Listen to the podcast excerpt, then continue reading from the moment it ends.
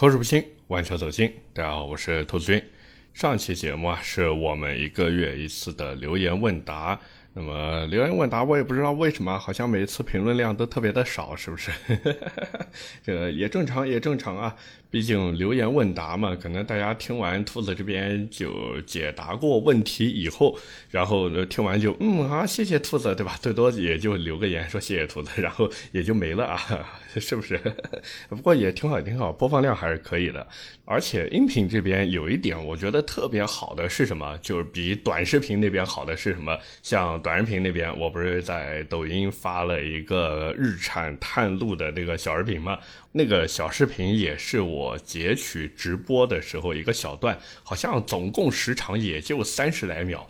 完了呢，里面大概的内容也就是说，哎，我不太看好日产探路这个车子，因为它用的是采 F 九 AT 变速箱嘛。然后这个变速箱它在二零一五年的三幺五晚会，因为那时候路虎极光不是用的这个变速箱嘛。完了，极光那时候也是出问题。那现在这个探路用的也是九 AT 变速箱，所以我就不太看好这个车子。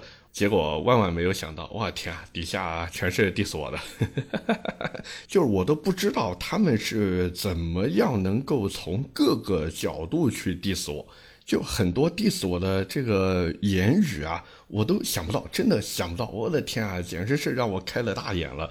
反而是音频这边，我记得好像之前有一期节目，我带着稍微聊了一下这个事情，我就说这个财富的九 AT 天生是有一些缺陷的嘛，所以大家如果买探路啊，或者说其他搭载九 AT 的车子，就是最好还是再考虑考虑。结果我发现，在音频平台这边就哎，大家就很友善的交流啊，对吧？就哪怕有人发私信给我说，哎呀，现在九 AT 跟原来也不太一样了，对吧？原来代号是四十八，现在代号是五零，哎，我觉得挺好，大家友善交流一下，对吧。不对？结果到了短视频这边，我天，真的有意思，真的有意思。而且好多人不知道为什么，就给人一种就破防以后的歇斯底里那种感觉。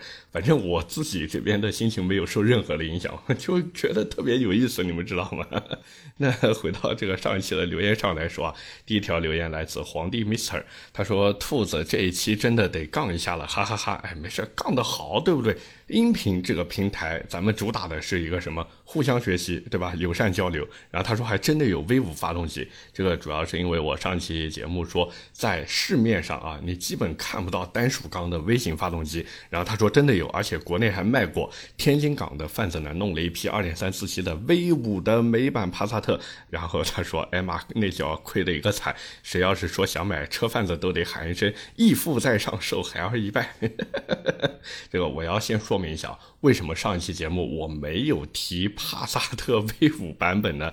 主要原因是因为这款机器它的结构依然还是采用了就怎么讲大众的 VR 六型结构，就是它的本质其实还是 V 六发动机，就那小夹角，因为那个发动机的体积比较小嘛，所以它是 VR 六啊，它的本体是 VR 六，然后呢砍掉了一个气缸，所以做成了 VR 五型。兄弟注意啊，它有一个 R。在里面的，包括你把那个发动机拆开以后，你看它的整体的排列啊，或者什么，就是它是错开来排列的，就不像我们常见的那种直列型的发动机啊，什么直列四缸、直列五缸，对吧？特别是直列五缸，直列五缸它就是并在那边，对吧？直直的啊，五个气缸在那边，一二三四五，它这个是左边一个，右边一个，左边一个，右边一个，然后左边一个，就是这个样子。所以说白了，它的本质还是那一套 VR 六，但是呢，砍掉一个缸，那你。说它算算不算正经的微型五缸呢？这个理论上也算啊，但是还是说到它的本质啊，我也小杠那么一下，它的本质还是微型六缸发动机。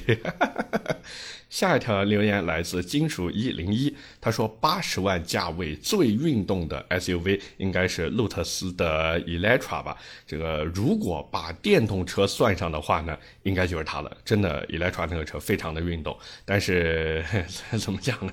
我是不太能够，可能我的经济水平达不到吧。反正我是不太能够理解花八十万买一台电动车回来，包括我甚至不太能理解花四五十万买电动车。而且说到这个四五十万、五六十万买电动车，之前还有朋友我记得给我发私信说：“哎呀，兔子，这个高和倒闭了啊！你以前疯狂的在那边啊给高和当自来水，结果现在倒闭了。这要是有人听了你的话，然后去买，不就亏到姥姥家了吗？”这个我也要说明一下。我之前是不是三番五次都说过了？大家买车或者看什么车，千万千万不要觉得说，哎呀，兔子说这车好，兔子喜欢这个车，然后你们就去跟着买，对不对？你们就看看我买的那些车子，哪一台不是亏到姥姥家的产品，是不是？所以我还那句话，大家听我聊车没问题。只是，但凡我说我特别喜欢什么车或者怎么怎么样的话，你们就听个乐呵就行了，好吧？那假如真的有人听了我的音频，然后真的去买了高和产品，现在这个也不要太慌啊，因为长安那边已经和高和在进行接洽和谈判了，所以说不定柳暗花明又一村，是不是？毕竟高和那边一个它的品牌其实现在在高端电动车市场已经立住了，所以也算有一些品牌价值。再一个呢，就是它本身也是有相对对应的汽车生产资质的，所以光是凭这个资质，然后再加上这个品牌，其实它还是有一些挽回的余地的。就是它和威马相比起来，哎呀，又说到威马了，就是它和威马相比啊，和威马相比呢，它好就好在，最起码它是我们说走所谓的高端路线的，而这个高端两个字，并不是说你突然出现一个牌子，然后定一个高高在上的价格，就一定有人认的，不是这个样子的，不然的话，大家看对吧？某三家联名还找纪梵希前设计总监来操刀的那个品牌。不就啊打骨折促销了嘛？对不对？当时号称高端，那请问现在二十多万的价格，然后还求爷爷告奶奶，哎呀大哥你快来买吧，对吧？这叫高端吗？这不叫高端，对不对？反而像高和那一种，当时也就是开个展厅摆在那边，你看对吧？你试你喜欢你就买，不喜欢就拉倒，对吧？把该做的服务做做好，然后呢，也不太去动不动吹什么品牌故事呀，什么品牌的一些愿景啊，包括他们的创始人，对不对？平时的这个行为作风呢，也比较低调，就不会动不动在微博上面就像喝醉酒一样发一堆，然后呢，也不会动不动出来 diss 那些原有的燃油车主。我觉得这个才是一个怎么讲？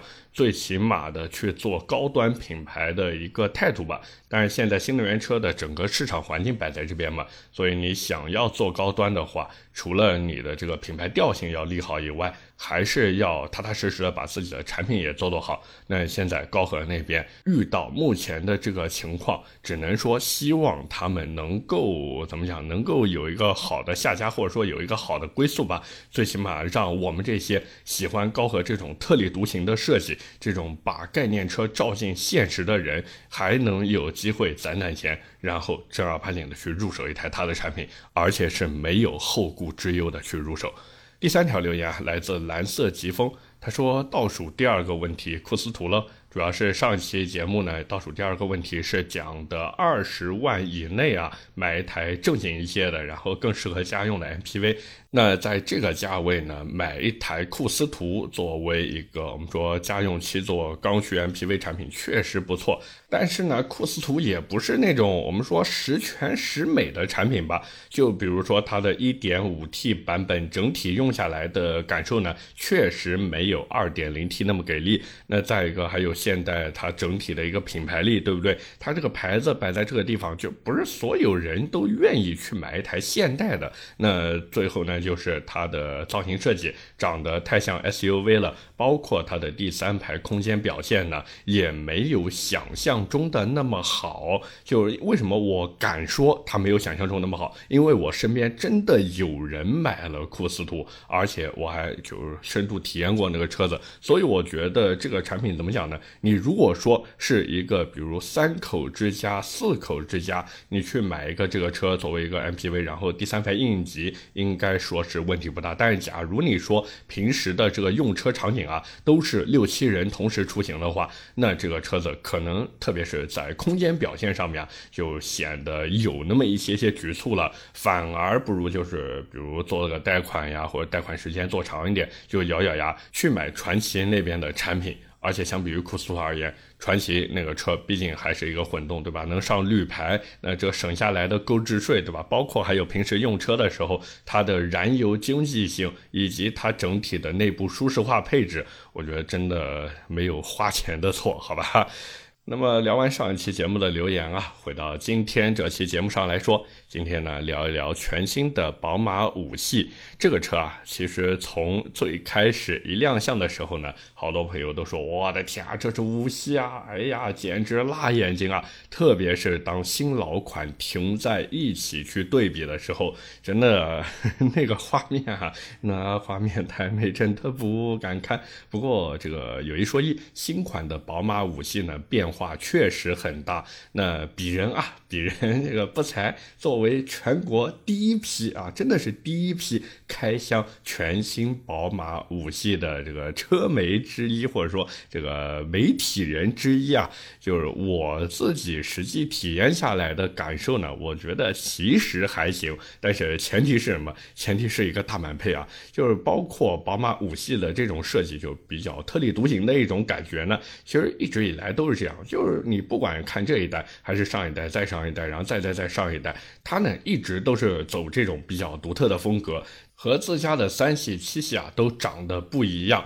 就特别是在克里斯班戈的那个时代啊。这种设计风格呢，应该我觉得算是从他那时候开始被发扬光大了。虽然说很多人一直到今天啊，有可能都在骂班哥，觉得说，哎呀，这把宝马五系的设计给带跑偏了。但是从宝马那边来看呢，其实就是后续就班哥不是不做五系设计嘛，但是后续的这些宝马五系的设计，其实都还是在参考克里斯班哥的思路，包括那个现在啊，现在这个最新款的宝马。武器呢？其实你在他身上也能看到一些我们说克里斯班戈设计的影子在里面。所以大师之所以是大师，确实有过于常人，包括领先于这个时代的眼光，真的是有两把刷子的。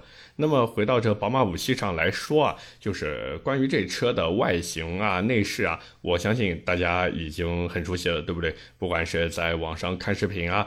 还是说闲下来的时候到宝马的 4S 店里面去实际感受，对吧？这个车子呢，大家真的太熟了，所以今天这期节目呢，我们也不做过多的赘述。包括像和它这个，我们高情商一点啊，所谓油电共生平台下打造的全新宝马 i5 呢，这个我也不多提了，对吧？毕竟 i5 就一句话总结，什么时候它在宝马五系的基础之上打个七折，就像宝马 i3 和宝马三系一样，因为 i3 现在的价格基本上就是七折的宝马三系嘛，所以 i 五那车也是一样。什么时候价格降到位了，对吧？就相当于让你用七折的价格能买一台五系回来，那我觉得大家再考虑一下就行了。所以今天我们主要聊的呢，还是这个燃油的五系啊。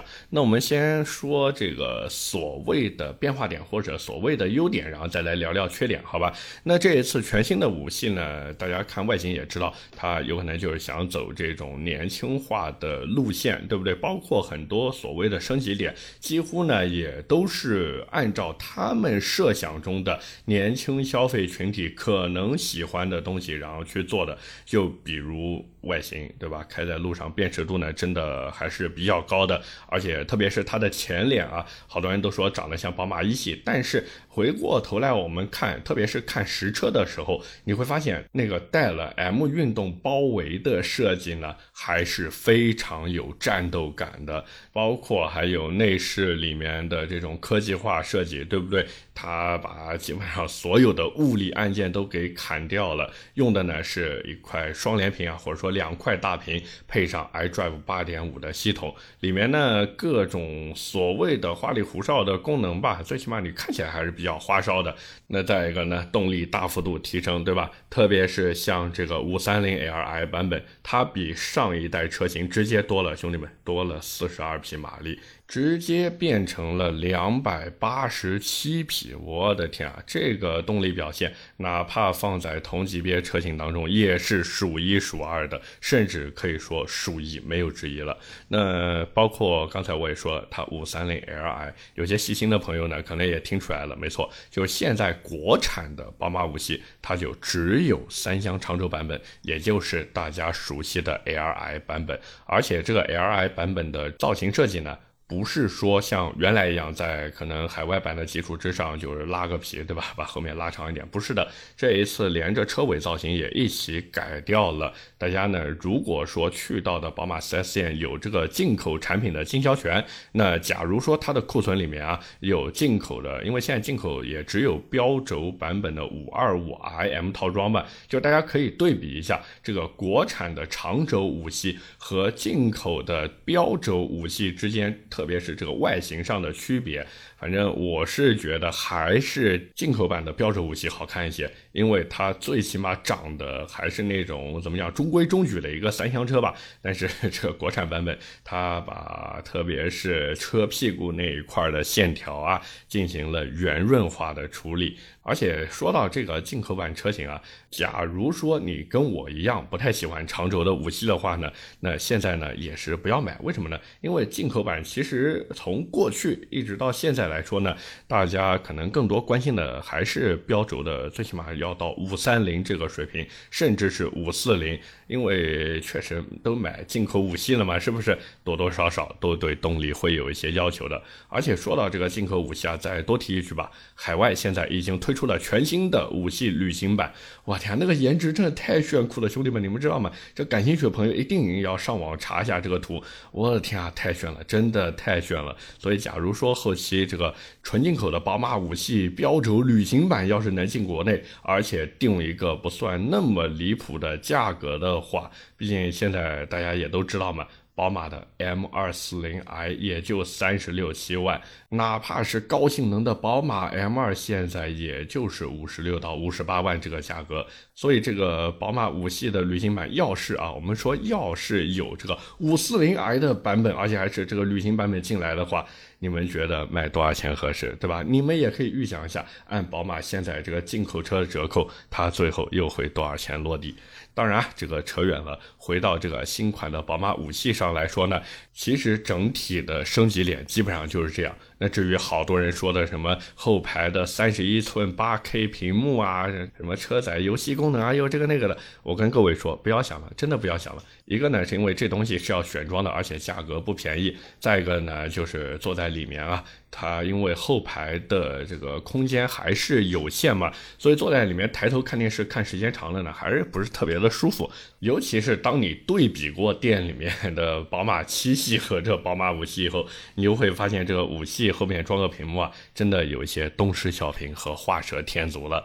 那么聊完这车的升级点或者优点吧。我们再来聊一聊这车的缺点。就这车，我在实际体验好多次以后呢，主要有以下几个我觉得做的不太好的地方。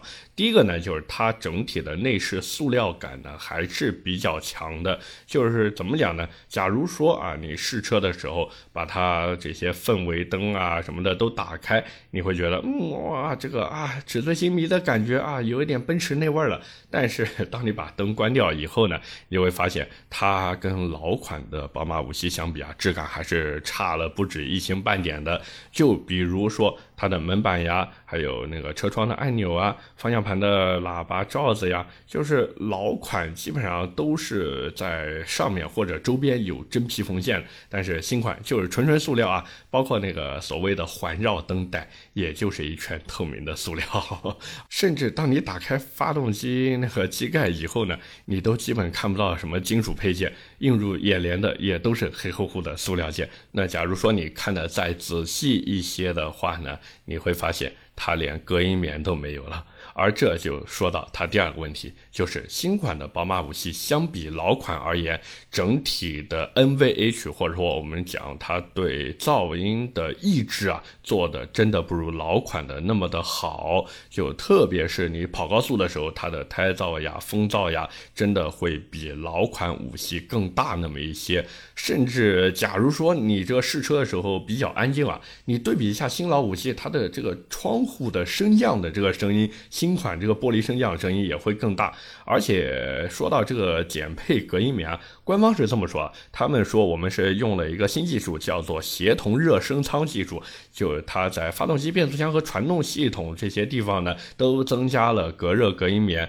但是呢，实际开下来，反正我就是感觉它的噪音一直没有老款做的那么好。所以大家如果去体验新款宝马五系的时候呢，也可以稍微的留心一下或者对比一下，看看我说的这个感受跟你们。的体验是不是一样的？好吧，包括假如你真的想买新款宝马五系的话，这个问题点你能不能接受得了，也是需要考虑的。那么再一个呢，就是车子还是颠，就是怎么讲，它甚至在平路上都有点颠的那种感觉。就虽然说宝马新款的五系它有这个空气悬架，就是后面有空悬嘛，同时那个像宝马 i5 它后桥直接是标配空悬的，但是就不知道为什么，可能是调教原因，也可能是我对于这车的期待值太高了。反正我就是觉得它不是那么的舒服，它有可能是什么？我自己私下里面。才有可能呢，是想要啊突出一下宝马五系的这种所谓的啊 BMW 蓝天白白云的运动调教，以及它这个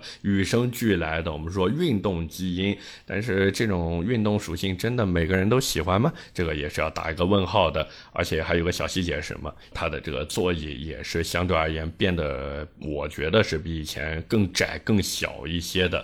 同时，前排的座椅腿托没了，然后后排座椅也没有方向调节了。所以，假如说你的身高比较高的话，比如说一米八几，甚至一米九，你再去感受这台车的时候，可能真的没有老款的宝马五系那么舒服。包括像后排的化妆镜也没了。所以，假如说啊，有些朋友买了宝马五系，需要后排坐一些女性乘客的话呢，这个小细节啊，做的就不是那么好。有可能你的这个女性朋友啊。就只能坐在这个副驾座位上，用他的化妆镜补补妆了。那可能有朋友会说。哎呀，我这个假如说对吧？假如后排也需要坐一些小姐姐、小妹妹怎么办呢？那你要不选配一下后排的八 K 大屏，因为这个八 K 大屏是带摄像头的。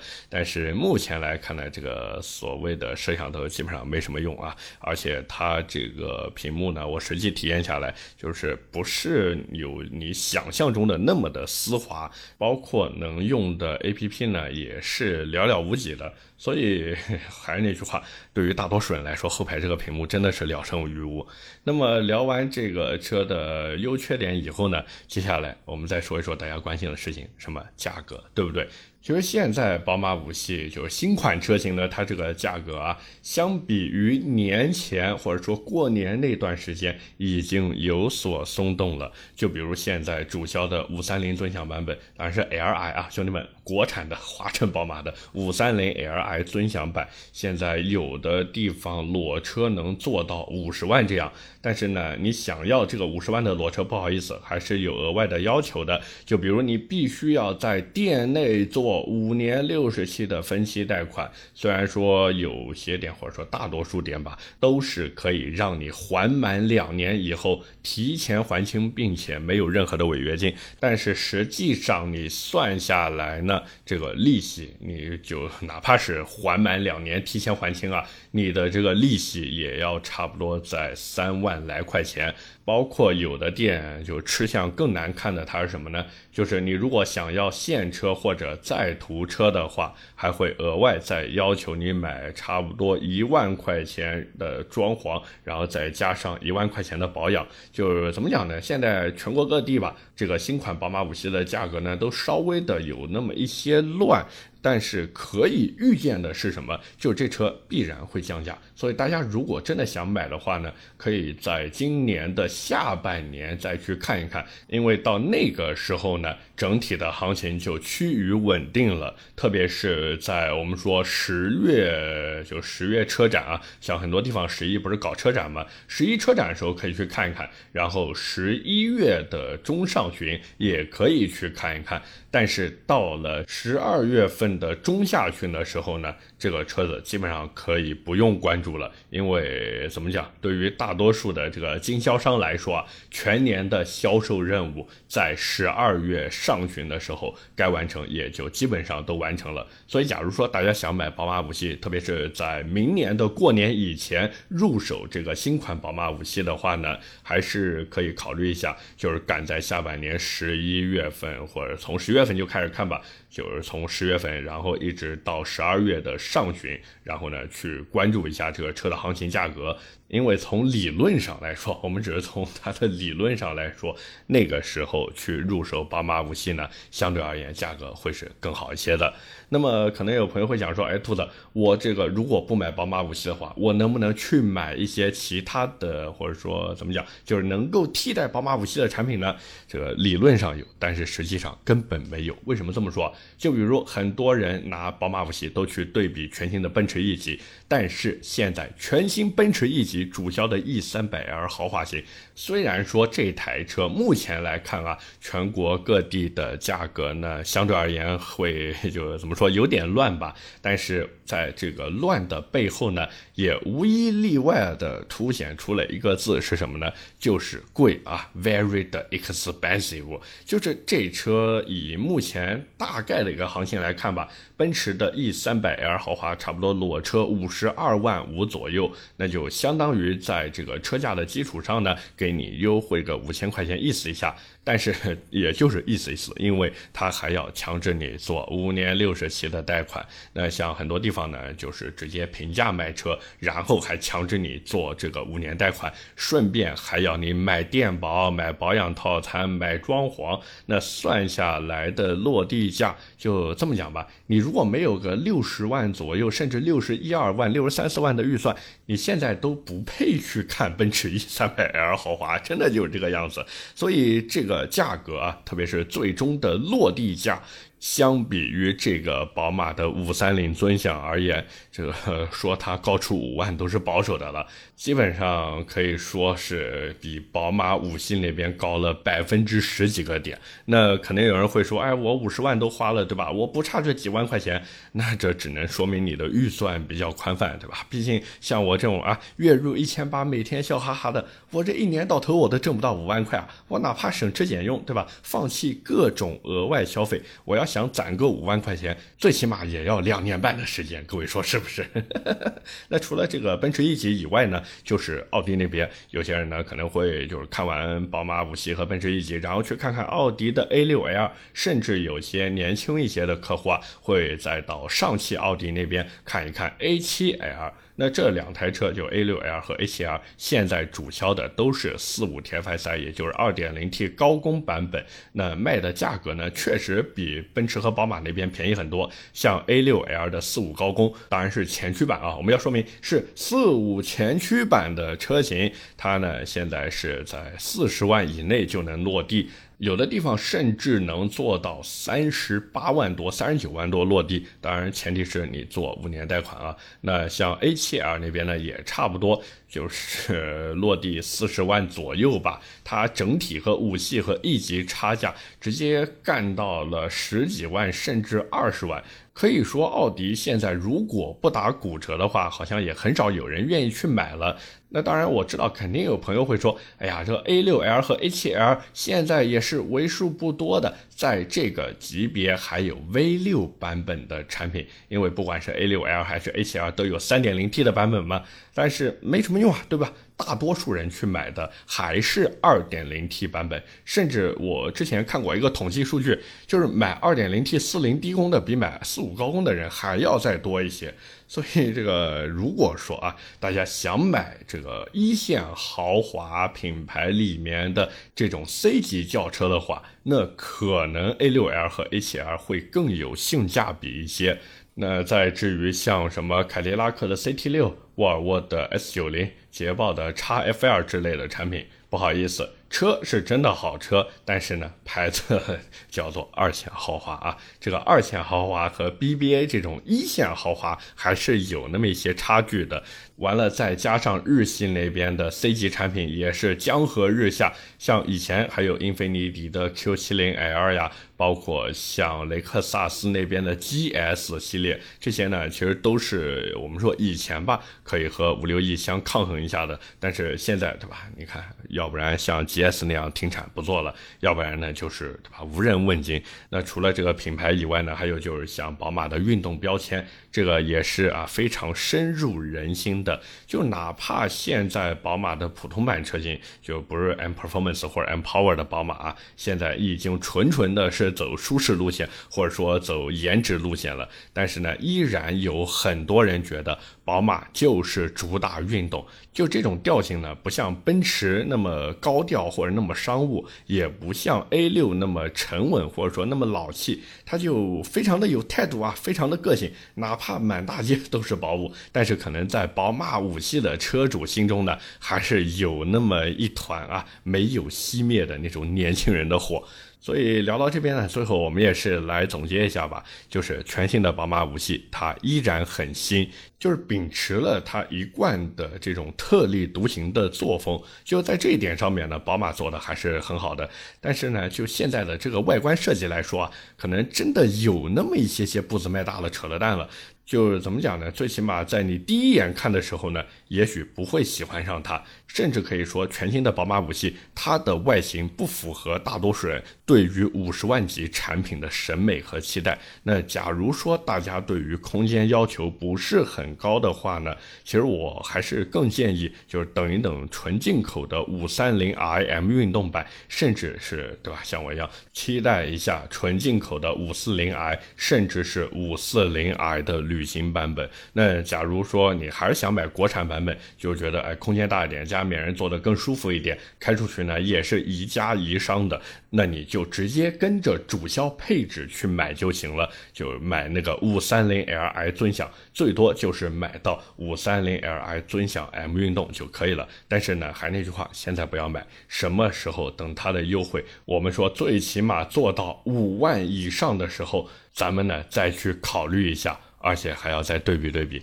隔壁的 A6L，包括奔驰 E 级，到底是一个什么行情？各位说是不是？OK，那么今天关于全新的宝马五系，我们就先聊那么多。感谢各位的收听和陪伴。我的节目会在每周一和每周四更新，点赞、评论、转发是对我最大的支持。那各位如果还有什么想听的车或者想聊的话题，也欢迎在下方评论区留言。当然也不要忘记投一投月票。在这边先谢过各位了，我是兔子，我们下期节目接着聊。拜了个拜。